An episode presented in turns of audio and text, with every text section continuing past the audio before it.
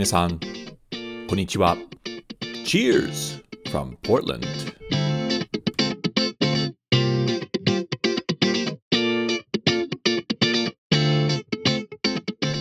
皆さん、こんにちは。どうも、お収集ブログのレドです。ポートランド、オレゴンのお酒シーンを紹介するおトックポッドキャストへウェルカムです。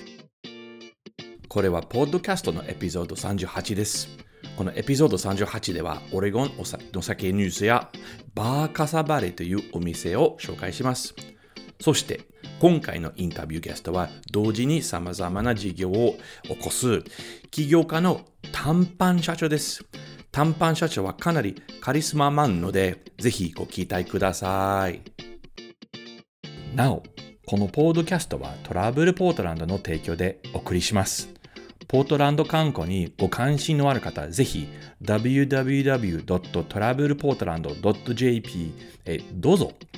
トラブルポートランドの皆さん、ありがとうございます。これからは大好きなドリンクタイムです。今日のお酒はベアリックのオートソーダというピルスナーです。オートソーダはオーツ麦の炭酸水の意味ですね。乾杯エピソード38をスタートしましょう。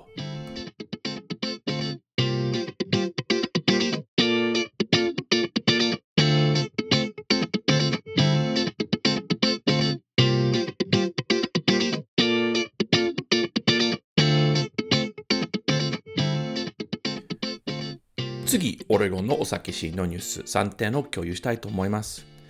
最初のニュースアイテムは、ポートランドでの新しいタップルームのオープンです。6月、ポートランドでかなり有名であり、ホットな醸造所の一つであるグレートノーションは6番目のタップルームをオープンすることを発表しました。新しいタップルームの場所はポートランドのサウスイースト地区であり、Southeast Division Street に位置します。場所は Nuestra Cocina ってと呼ばれる、えー、ポートランドのトップ高級メキシコ料理レストランの非常に近いです。そしてその場所はエイペックスビアバー、ビアモンガーズビアバー、ベアリックブルーインなどの他のクラフトビールの目的地に近く、歩けるあの美味しいはしご酒のスポットになります。なお、これはタップルームのみであり、ビールあの製造施設ではありません。食べ物は提供されますが、キッチンはあのないためにフードカートによって提供することになります。この新しいタップルームのオープンは、え、グレートノーションの戦略を反映します。同社はディストリビューターの関係を避け、代わりに主に実社の小売店、まあえーと、自分の、飲食店ですね、を通じてビールを販売しています。この戦略は COVID の前に実施されたり、ディストリビューターを通してスーパーマーケットやコンビニエンスストアをに販売する他の醸造所のように価格戦争を直面してない。グレートノーションの小売店の数に関する長期計画は何でしょう ?2 番目のニュースアイテムはオレゴンビールコミュニティでショッキングなことです。6月14日に V ビールの醸造所施設の一つが崩壊しました。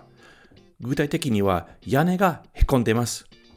屋根の崩壊は非常にも突然で、建物の構造上の問題があるとことを誰も知りませんでした。しかし、あのその崩落の際に工事があの行われました。全体の状況はまだあのまだまだ大きなミステリーです。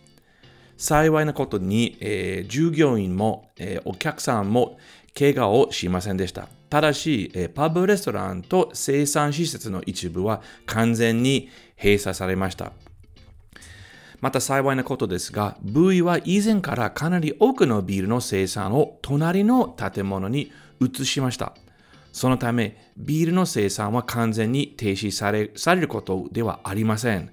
ただし、えとりあえず、ブーイはすべてのビールの缶詰を行うために、瓶詰ベンダーに頼むことが必要となります。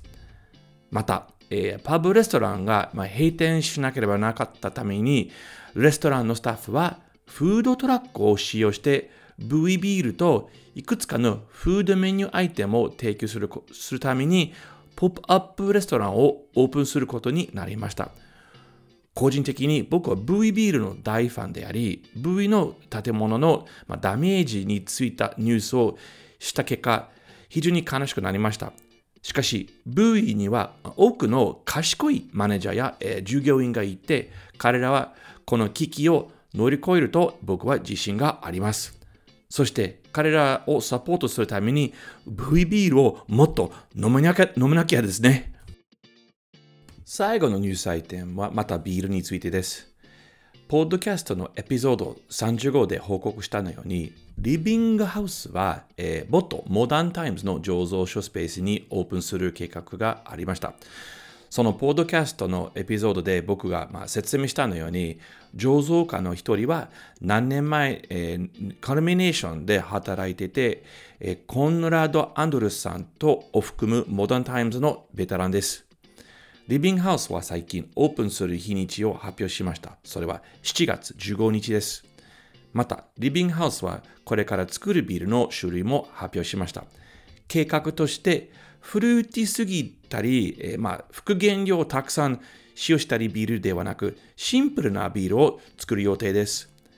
その結果、リビングハウスの最初のビールは、ウェストコーストの IPA、ヘイジ IPA、ピルスナー、ヘレススタイルのビールになります。コンラッドさんと彼のチームメイトには非常にノウハウがあり、ビールはきっとすごい。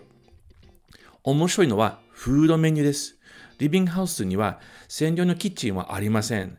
代わりにリビングハウスの隣にあるポートランドで最も有名な日本レストランの一つであるアフリと提携しています。特別なメニューをご用意してあり、お客さんはリビングハウスで注文し、アフリのスタッフは食事をおあのお届けします。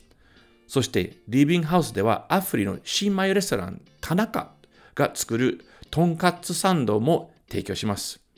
まあ、尋ねるのがもう待ちきれません。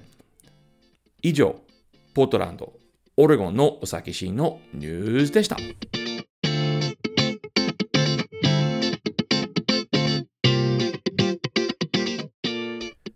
次のセグメントはオレゴンの飲食店紹介コーナーです。今回には、え最近初めてあの訪ねたお店を紹介します。バーカサバレーはポートランドのサウスイースト地区にある、まあ、小さなバーレストランです。そこであの出される料理がはスペイン風です。ロイヤルリジョンビアバー、ブルワリー26醸造所に非常に近く、先ほど、えー、説明したリビングハウスの場所からそれほど遠ではありません。バーカサバレはポートランドの、基準ででは、少しシックです。僕はよく通う、地元バーではありません。バーカサバレでは、カクテルが主な飲み物の、フォーカスですが、ビール、サイダー、ワインも提供されています。食事は主にスペイン料理なので、もちろんサングリアも出されます。食べ物は、まあ、主に、まあ、タッパススタイル、または、まあ、小皿料理です。様々な料理を注文して、えー、友達とシェアできるので、このような食べ物は、まあ、楽しいです。そこに行った時、友達と会って、スペイン風のじゃがいも、えー、スペインチーズ、アンチョビ、タコなど、お料理、まあ、4、5種類をいただきました。室内と室外の両方のスペースがあります。僕は室内の方が好きです。まあ、その理由は、ディスプレイされているスピリッツのボトルを全部見ることができますから。また、えー、5時から、えー、午後5時から6時までのハッピーアワーに行くことはおすすめです。その時、通常のメニューより少し、まあ、安い、えー、ハッピーアワーのフードドリンクメニューがあります。COVID が起こした以来、僕はスペイン料理を、えー、食べていません。だから、バーカサバレに行くことは僕にとって特別でした。スペイン料理がどれほど好きか忘れました。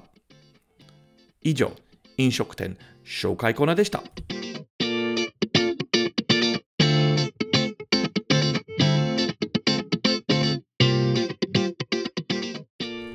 次はインタビュータイムです。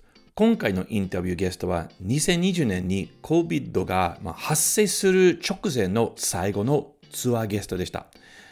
あだ名短パン社長の奥野圭介さんは、えー、カリスマにあふれ、興味やビジネスのアイディアがたくさんあり、かなり面白いビールツアーのゲストでした。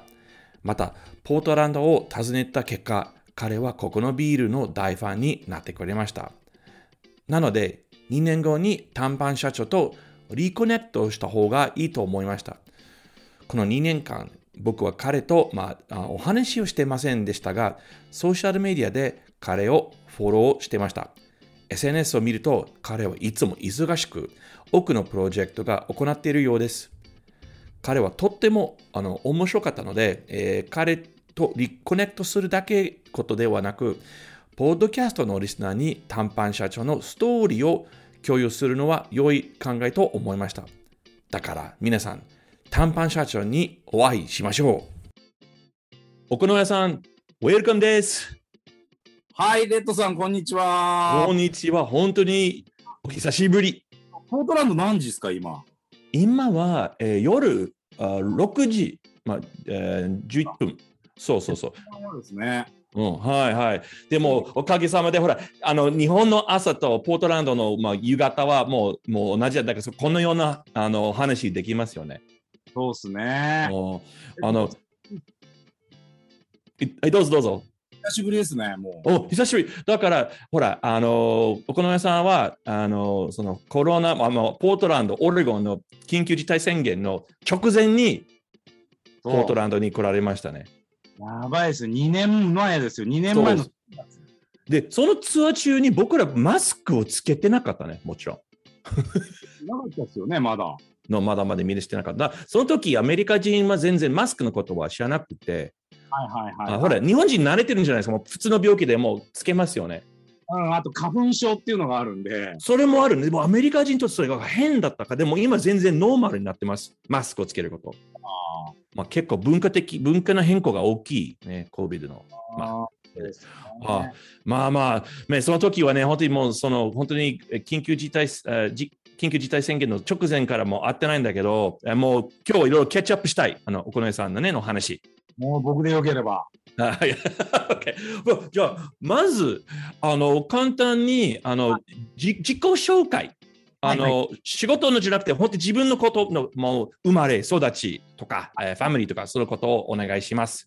東京生まれの、えー、1977年生まれ。はい。という名前で、今、レッドさんが奥野屋さんって呼んでくれてますけど、うん、えー、短パン社長という異名で、えー、毎日過ごしてます。あじゃあ、後でそのそのストーリーを聞きたいです。はい。はい。はい、うん、で、で、あの、東京生まれ、東京育ち？はい。で、はい、ずっと、あのー、渋谷区のですね、はい。前で、え？っと、会社をやってます。あ、じゃあ、その会社はちょっと、まあ、まあ、いろんな事業、その会社の中でいろんな事業ありますけど、その会社の説明もお願いできますでしょうか？もちろん、そう、レッドさんもそんなに知らないですもんね、僕のこと。だから、一回だけあって、あともう SNS でフォローだけ。だから、あの、ほら、あの、えー、短パン社長に会ったのは、えー、グループだったでしょ？そうそうそうそう、僕のだから個人個人の話をすごい、まあ、まあ、そする時間なくて、だからあと僕全部 SNS で、あとあと記事とか 読みながら、ちょっとゲスして、えー、短パン社長何の仕事だろうなと、ゲスだけだから、この話は僕にとってすごく、あの、フレッシュです。もうすごくきあの知りたいです。あ、あの時は本当ビール好きのグループが来たっていう感じでいろんなところをご案内していただいたんですけど、もともとは、あの、アパレル会社なんですよ。うん、会社っていうのは、まあ、お洋服を作って、えー、全国のお洋服屋さんに卸したり、うん、えー、あとは、ケイスケ奥野屋っていうブランドを作って、それを SNS を使って、えー、Facebook や Instagram や Twitter で、あとネットショップで、あの、個人の人たちにこう、売る仕事を、えー、してました。え、でもアパレルって、それをなんか、なんか学学校時代というか、それ勉強、ななぜアパレルの,、まあそのまあ、なんその仕事として選びましたか？ほんとね、もう簡単に言うと、うちのお父さんが、あの、アパレルの会社の社長やってたんで、ああ、そっか。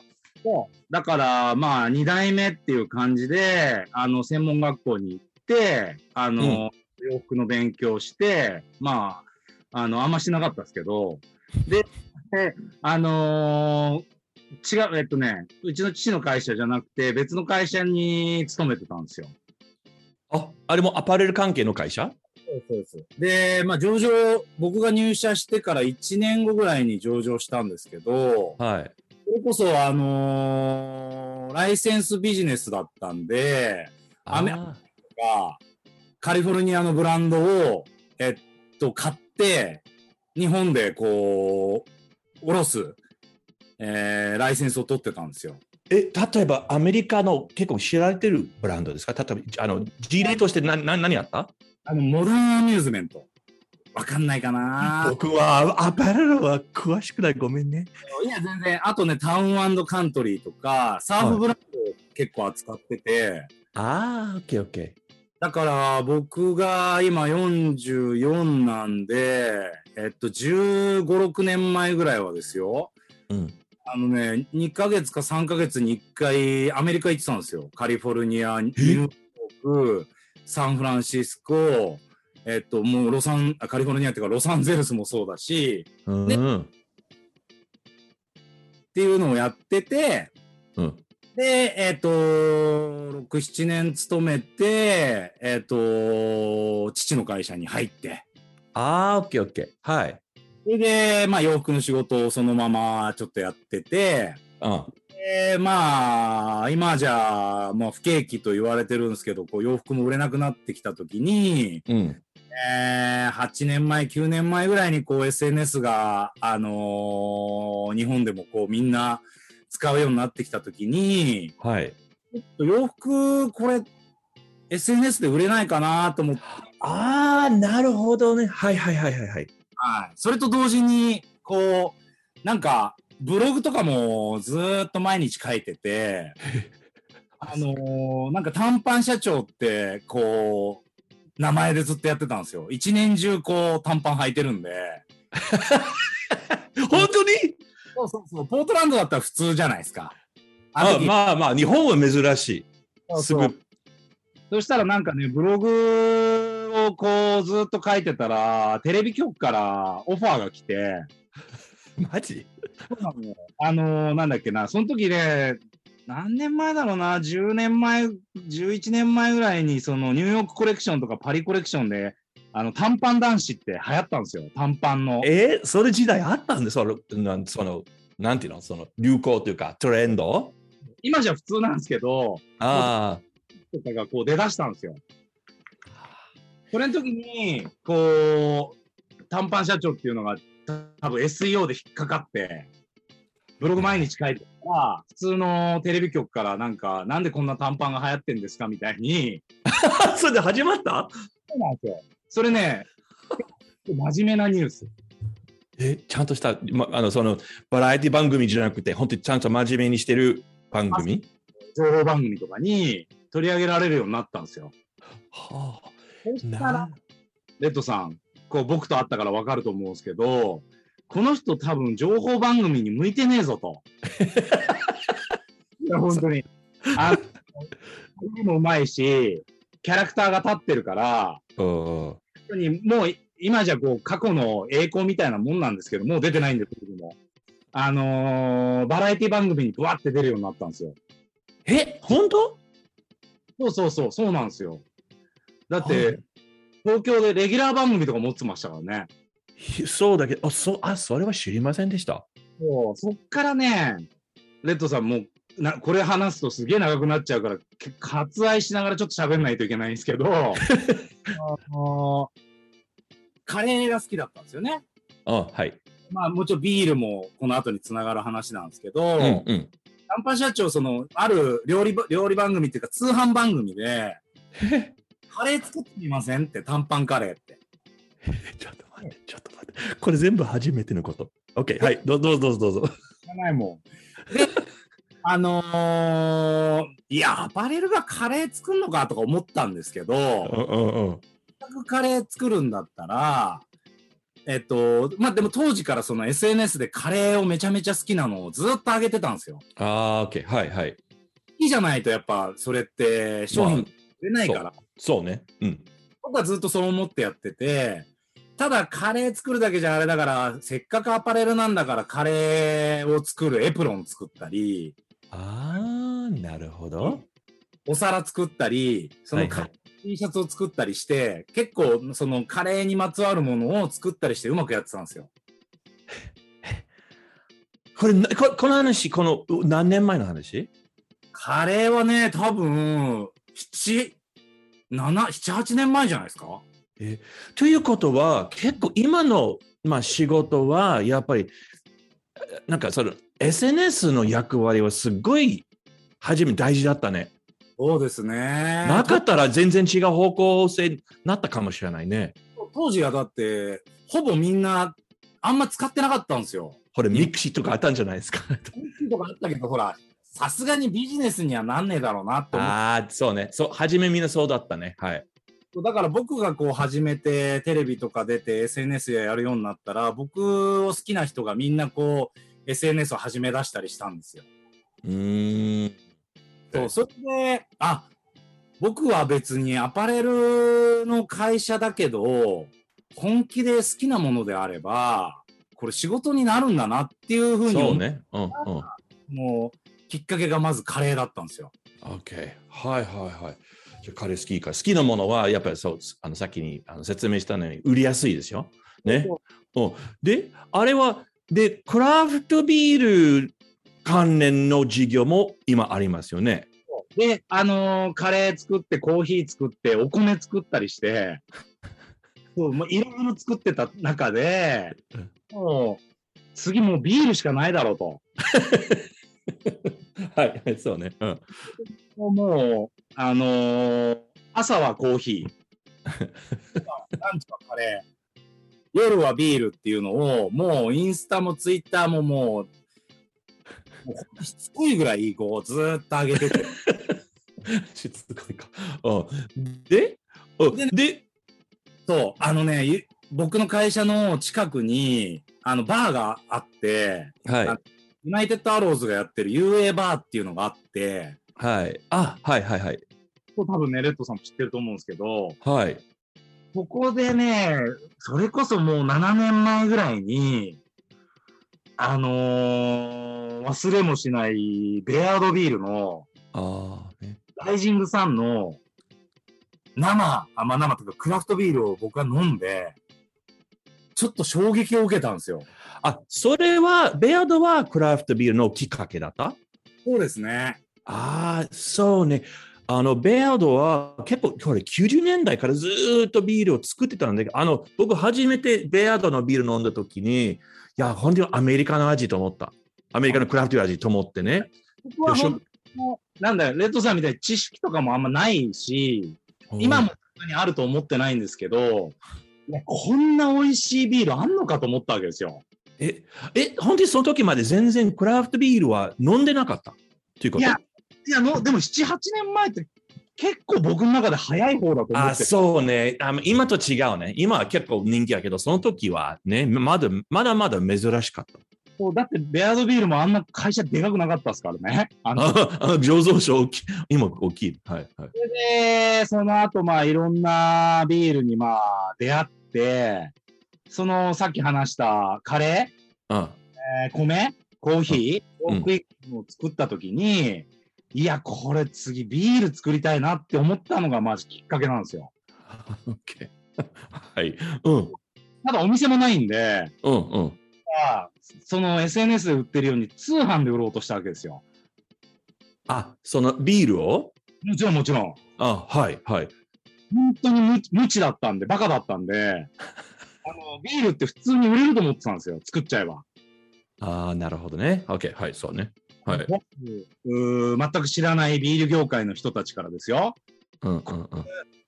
そその時ほら、ちょっとテレビとか出て少し調子乗ってたんで、あのー知らない人たちから、こいつ、あのー免許ないのにビール作ろうとしてるぞと。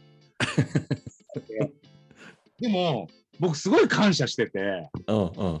ビールって免許いるんだと思ったわけですよ。これ、ちょっと言るけど、うん。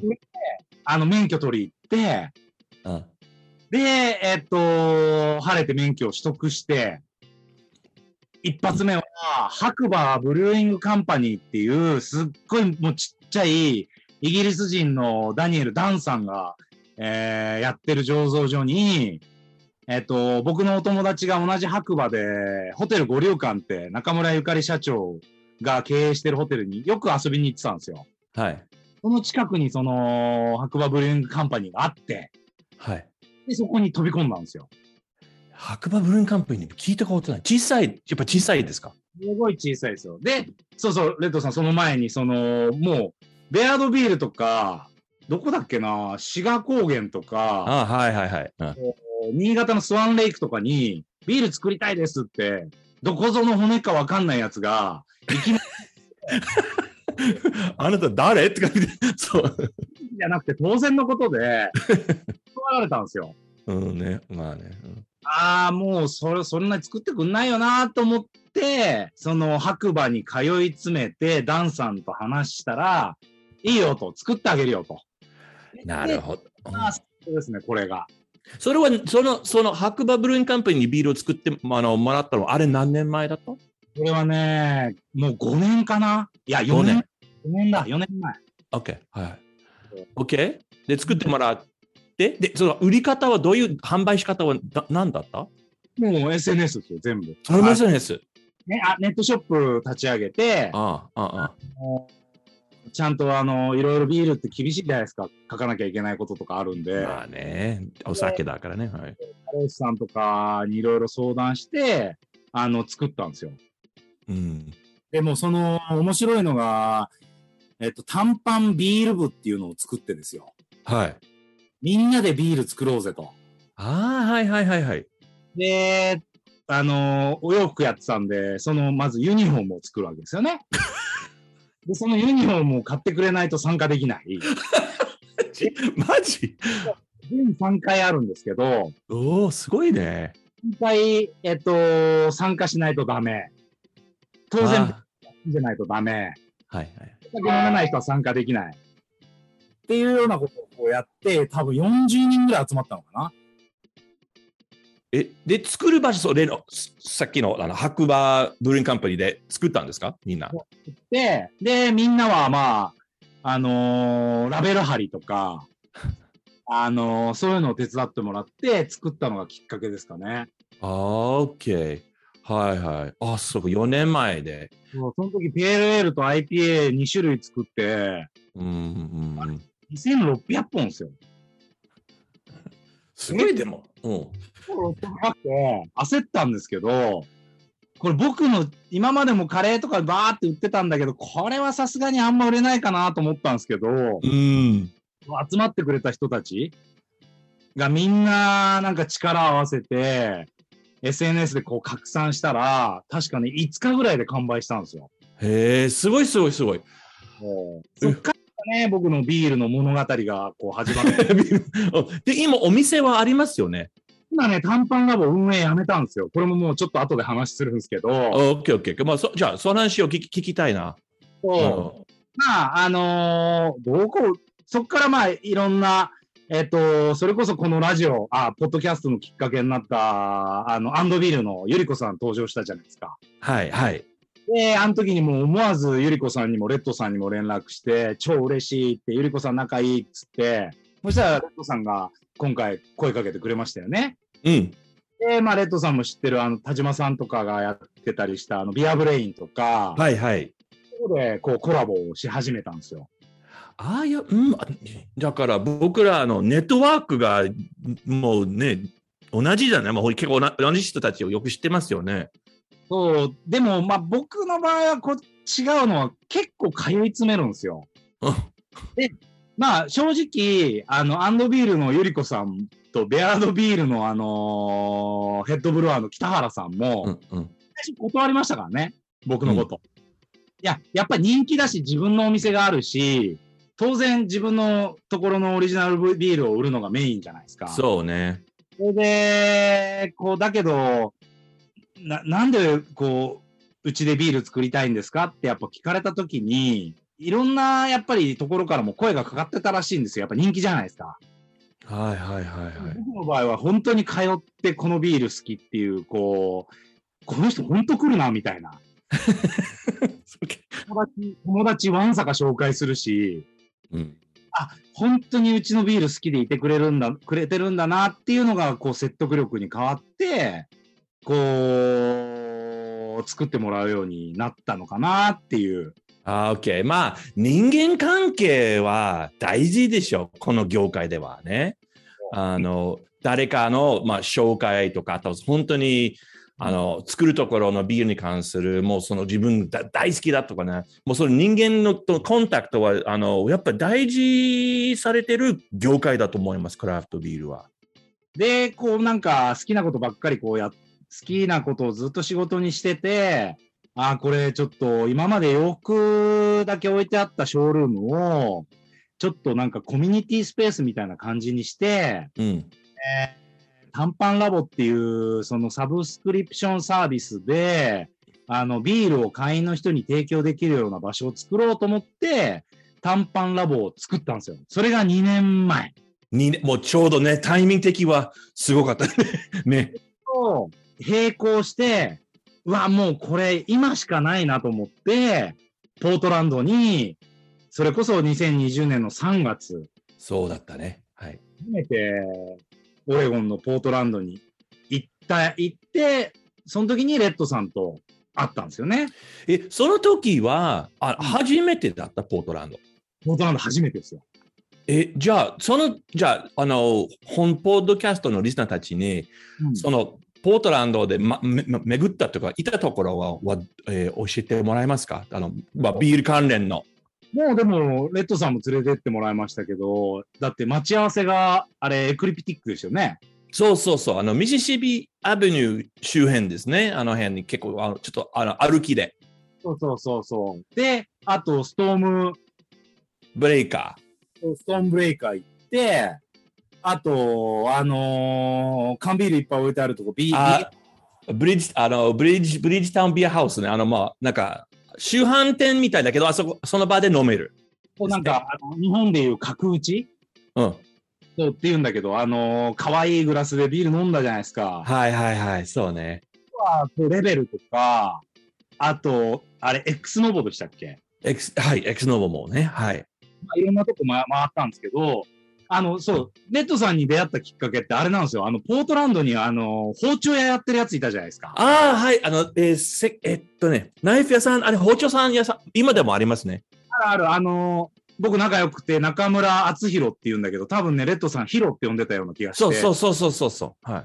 彼がね、ポートランドによく行ってたんで、いつかそうね。うん。連れてってほしいって言って、行って、のがきっかけですわ。おーじゃあ、ポートランドで、まあ、まあ、ビール関連の話ですけど、なんか、びっくりしたことびとか、まあ、ショックとか衝撃とか的なこととか、まあ学んだことなんかありましたか？まあでも一回だけなんですけども、行った瞬間にこう、あの、ポートランドの人たちってすごい優しいじゃないですか。まあ、まあ結構ね、いい、いい優しい人結構いるね。はい。まあ僕もいろいろね、あの、そうさっきちょっと若い頃っていうか、ニューヨークとかロスとかラスベガスとか、こうサンフランシスコとかね、結構いろいろ行ってたんですけど、はい。まあ、なんかすごい優しいし、だってあの時って、レッドさん、あの、3月7日だったんですよ。もうギリギリだったね。あ日本出る時に、もういろんな人に心配されたし、あああね。来れないかもしれないですよって言われましたから。そうね。だって3月7日に行って、俺11日に帰って、多分16日にロックダウンみたいのになってるでしょ。そう、ここはロックダウンになっちゃった。ね、16 16そのその3月の16日。あ日本も一緒か。そうだね。そうなんでも、よだじゃあ、まあ、ちょっとしか見なかったけど、あれやっぱり、あの、ポートランドは、まあ、その、まあ、あの、以前に、ほら、ニューヨーク、サンフラン、ロサンゼルスを何回も行ったことあるんだけど、やっぱポートランドやっぱ比較的小さな町でしょ？もうもうね、その辺もなんか勝手なちょっと僕の、あのー思いかもしれないですけど、なんかやっぱ中小企業の街なんで、そうそうそうそう。なんかどこかしらこう、日本と似てるっていう、ああ、なるほど。うん。まあ、すね、言葉で言うの簡単ですけど、やっぱおしゃれだし、すごい雰囲気が良かったんで、なんか、もう、またすぐ行きたいなって思ったけど、行けないですもんね。お今、今行きますよ。全然。もう、うん全然もあの、包丁屋のや彼も、もうなんかポートランド行ったらしくて、う。うんそうそう、だから、でも面白いですよ。レッドさんも日本人のツアー、僕が最後ってすごくないですか？本当に最後だったと思う。あの、コロナの前に。もうね、その後にもう本当に、もう、もう全然ツアーを完全にもうやめました。ね。あーうんそう、ちょっと今年はまだ、まだ難しいかもしれないんだけど、でも本当に、その時ね、僕、うん難しかった、その、えーえー2020年の3月まで、で、急にもうバン、ストップ、完全に。でも、おかげさまで、最後のツアーはすごい楽しかった。乾杯した人と。うん。えーじゃあ、じゃあこ、じゃあ、これからの話ちょっとしたいんですけど、あこの2022年なんだけど、これからの事業、なんか、あの、面白い、新しい、えーことをしますか？まあ、あのー今まで会員制でこうやってて、うん。良かった点は、コロナ期間中も他が店閉まってるけど、うちだけだったんですよ。うん。はい。で、あのー会員の人たちがやっぱ来て、知らない人入れない、そういう安心感もあって、うん。そこでビールを飲めるし、全国各地から、えー短パンラボに行けば、あのーあの人にも会えるし、いうようなことを、まあ、やってきたんですよ。え、その短パンラボで、以前に、ポートランドのビールを取り扱ってたね？もちろん、あのーこれもな身内の話になるかもしれないですけど、あの、ビアセラーにいた青木さん、はい。青木さんね？青木栄一さんね？はい。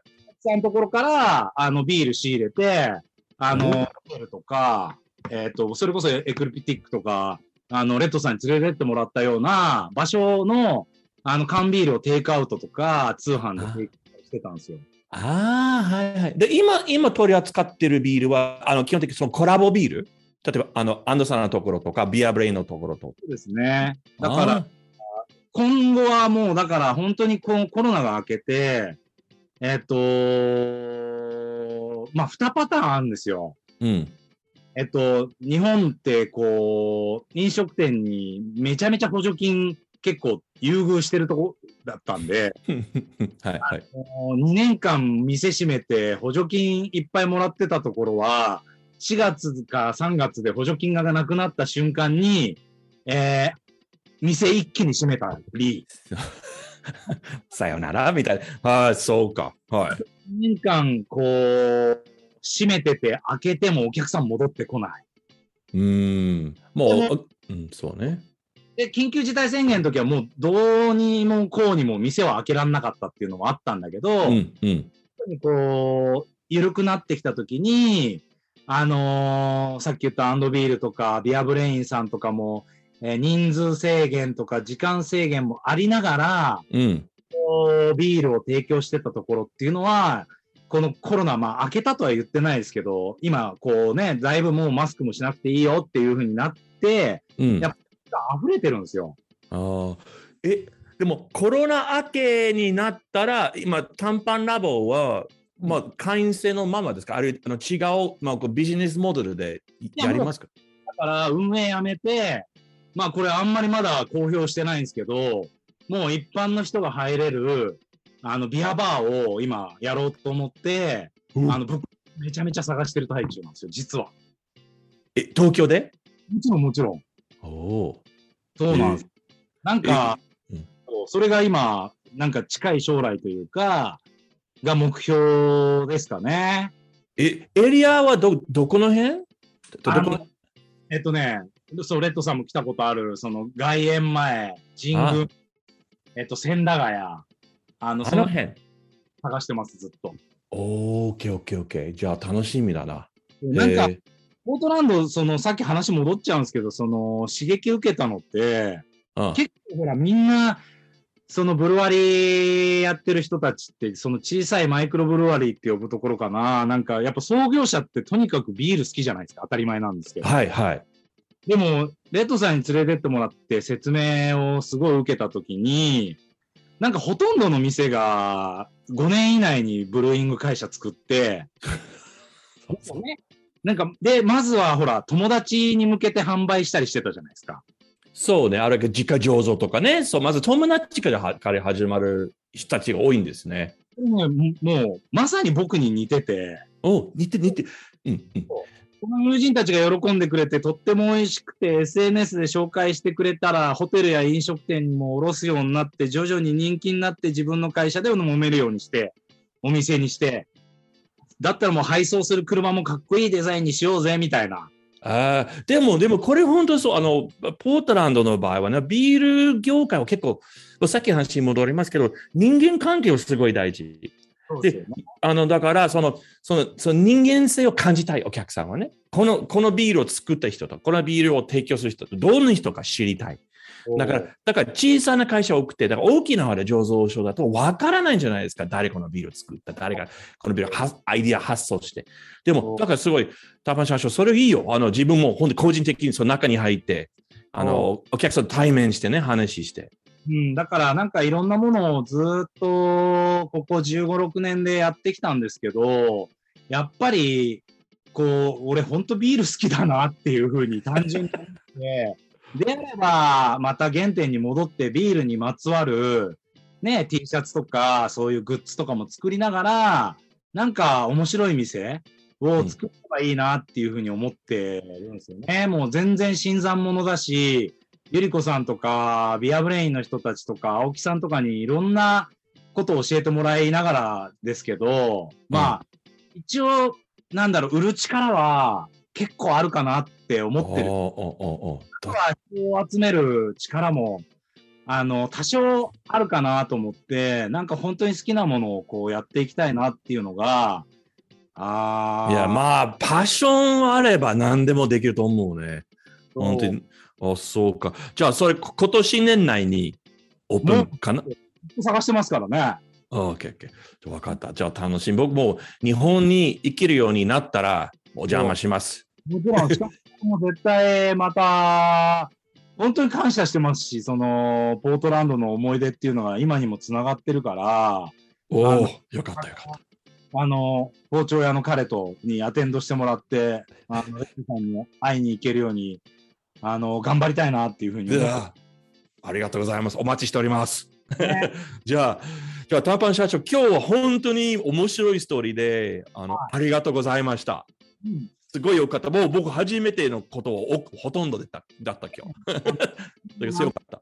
あの、短パン履いたただのビール好きですけど、こんなポッドキャストにあの出させてもらっちゃっていいのかなって思いながら、いいレッドさんとこうやって話せるのがね、嬉しいし、これからも、あの、インスタとかでつながってるんで、ね。はやりましょう。ねはいはい。今日は本当にどうもありがとうございました。こちらこそありがとうございました。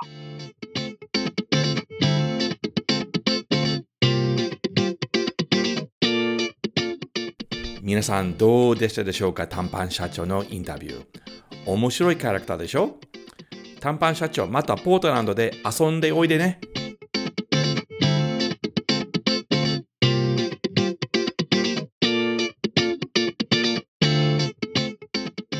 このポッドキャストエピソードを聞きいただき、誠にありがとうございます。